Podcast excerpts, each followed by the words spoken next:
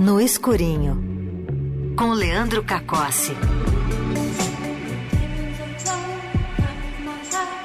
Ele que além de falar das telas, agora também está nas telas, é isso? Boa tarde, Leandro Cacossi. Boa tarde, Igor Miller. Boa tarde, ouvinte da Rádio Eldorado. Prazer mais uma vez estar aqui no playlist no Escurinho. Eu brinquei porque isso. Ontem Leandro Cacossi estava no, no não no centro, né? Mas Não. estava na bancada do Roda Viva. Exato. Mas a gente fala disso daqui a pouco. Tá bom. Tem um gancho aí, tem um gancho. Ah, entendi. Olha aí, o cara. Ah, vamos lá então. Vamos para as dicas. Já. esse menino. Esse rapaz não perde tempo. Bom, vou começar então pelo escurinho do cinema nessa semana.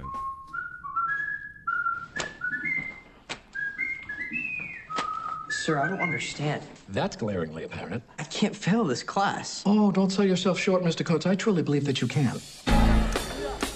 Every year at Barton Academy, students, faculty, and staff depart the campus for a two week winter break. But there are always an unfortunate few who have nowhere to go for the holidays. They're known as the holdovers. Mr. Hunnam, Hello, Mary. I had you got stuck with babysitting duty this year. How'd you manage that? You know, he used to be a student, right? Yeah, that's why he knows how to inflict maximum pain on us. I thought all the Nazis were hiding in Argentina. Stifle it, Tully.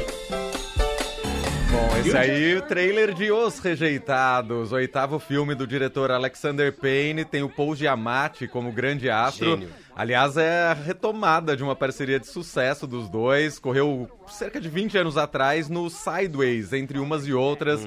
Filmaço que eu adoro também e tá no catálogo do Star Plus. O Paul Giamatti, obviamente, novamente rouba a cena, tá impecável no papel de um professor de um internato. O cara não é lá muito querido por os alunos, muito pelo contrário, é um personagem meio derrotado, completamente amargo com a vida. Bom, a história se passa ali na década de 70, período das festas de fim de ano, Natal, Réveillon. Nesses dias, os alunos voltam para casa para curtir as festas com as suas famílias, mas tem um aluno especificamente que não vai para lugar nenhum. E aí o professor é obrigado a ficar na escola justamente para cuidar desse aluno um tanto problemático. Problemático por, por quê? O moleque tinha a ilusão de passar as festas com a mãe dele com um padrasto numa praia, ia ser aquele período de felicidade, de descanso, só que ele acaba se frustrando, então ele fica na escola. Ele é um menino inteligente e tal, mas um pouco revoltado por toda a situação que envolve a vida pessoal e familiar dele. E aí a gente vai acompanhando essa conturbada relação entre professor e aluno, que meio que vira um trio, porque tem a presença da governanta da escola também, que é uma outra personagem maravilhosa e tem um papel muito fundamental neste filme. É nesse contexto que a gente vai acompanhando debates de temas como privilégios, as diferenças de classes e por aí vai. Longa muito sensível, ao mesmo tempo irônico, faz rir e chorar ao mesmo tempo.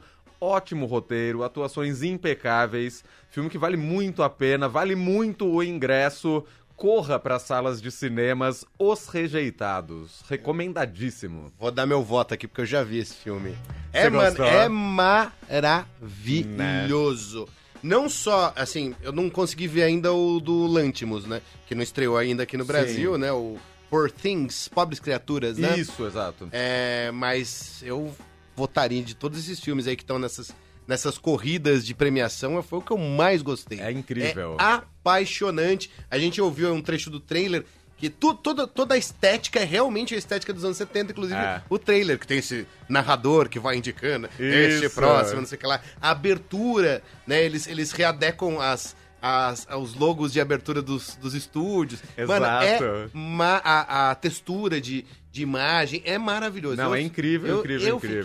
fiquei encantado com Eu esse filme. também. E é surpreendente, né? Não era um filme que vinha sendo muito falado. Agora tá ganhando aí algumas premiações. O Paul Giamatti, acho que ganhou o Globo de Ouro, se eu não me engano. Ele ganhou, ele ganhou, acho que Globo de Ouro, é. É. E, e aí a Ganhou- galera agora tá com o olho, crescendo o olho Ganhou aí. Critics também ontem. É, Anteontem. Anteontem, É. né? Muito bom. Maravilhoso. Os rejeitados, gente, vão ao cinema que vale muito a pena. Os rejeitados, os azarões também, né? É, total. vá, vá que é impecável o filme.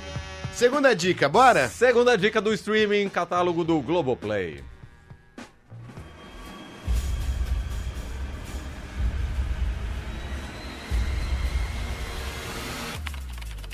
No ano mais quente da história, um repórter voltou à imensidão do gelo pela terceira vez e trouxe más notícias. Algumas questões das mudanças climáticas podem ser reversíveis, com exceção de uma: o derretimento da Groenlândia.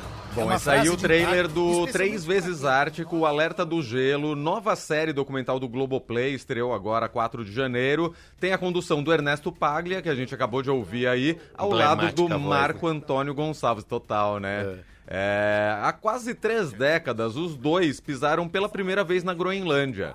E aí eles voltaram à região do Ártico recentemente, pela terceira vez, eles já tinham voltado em 2007, e dessa vez com o objetivo de observar as mudanças na região. No caso, claro, mudanças climáticas que têm se acentuado demais nesse período.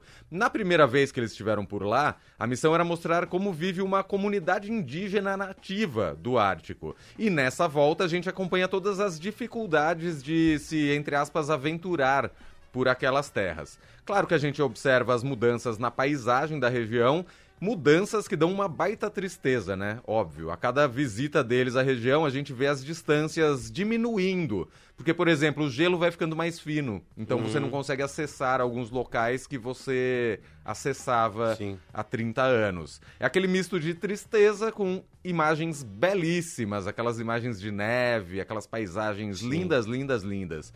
Três vezes Ártico, Alerta do Gelo, série documental em três episódios, cerca de 40 minutos cada, baita produção que tá no catálogo do Globoplay. É, a Globo tá matando a pau com essas, essas séries mais longas, né? Que tem a ver com toda a tradição da Globo de documenta, né, de documentarista, agora com fôlego, sem precisar ficar, com preso, ficar preso com o tempo da TV. Exatamente. Os caras estão matando a pau. Você já falou aqui também do Vale Escrito, que eu fiquei... Eu fiquei É assim, maravilhosa, pará! né? É que vai ter segunda temporada, inclusive. É, dizem que sim, dizem que sim. E aí o Vale o Escrito, a Globo comprou briga com o Carnaval do Rio de Janeiro, É né? verdade. Nossa, isso tem desdobramento, é, verdade. É, meu amigo. Bom, agora eu não vou falar de carnaval, mas pra fechar uma dica do catálogo gratuito da SP Cine Play. Que legal.